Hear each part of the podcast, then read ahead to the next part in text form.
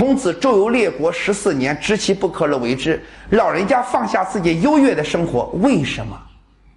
朋友们，我读孔子的这个传记的时候，我都特别感慨，老人家为了什么放下自己那么好的生活，大司寇代理国相，周游列国去讲这个仁义道德。朋友们，这就是人家活给我们看。朋友们，什么是觉悟？一个觉悟者是什么人？是知道自己应该怎么活，也知道自己每一种活法它的后果和代价是什么。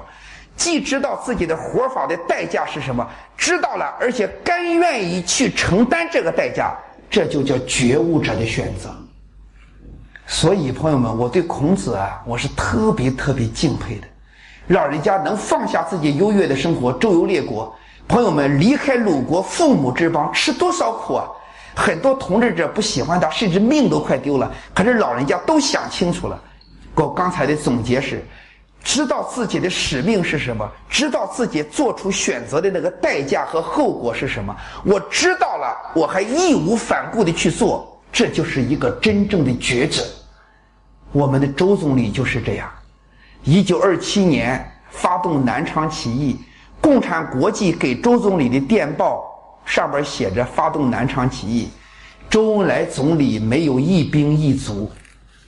周恩来总理不是带着十万精兵直扑南昌，不是，周恩来就一个人，就这一张纸，电报上写着去发动南昌起义。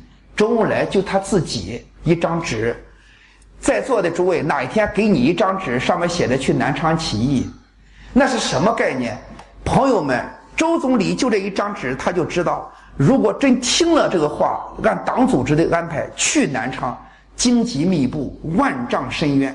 如果南昌起义万一走漏风声失败，万劫不复，甚至祖坟都被刨了，去还是不去？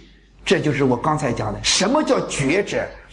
自己是谁？我这一辈子该干什么事儿？我干这个事儿的代价和后果是什么？我想清楚了，我义无反顾的去做，我肝脑涂地的去做。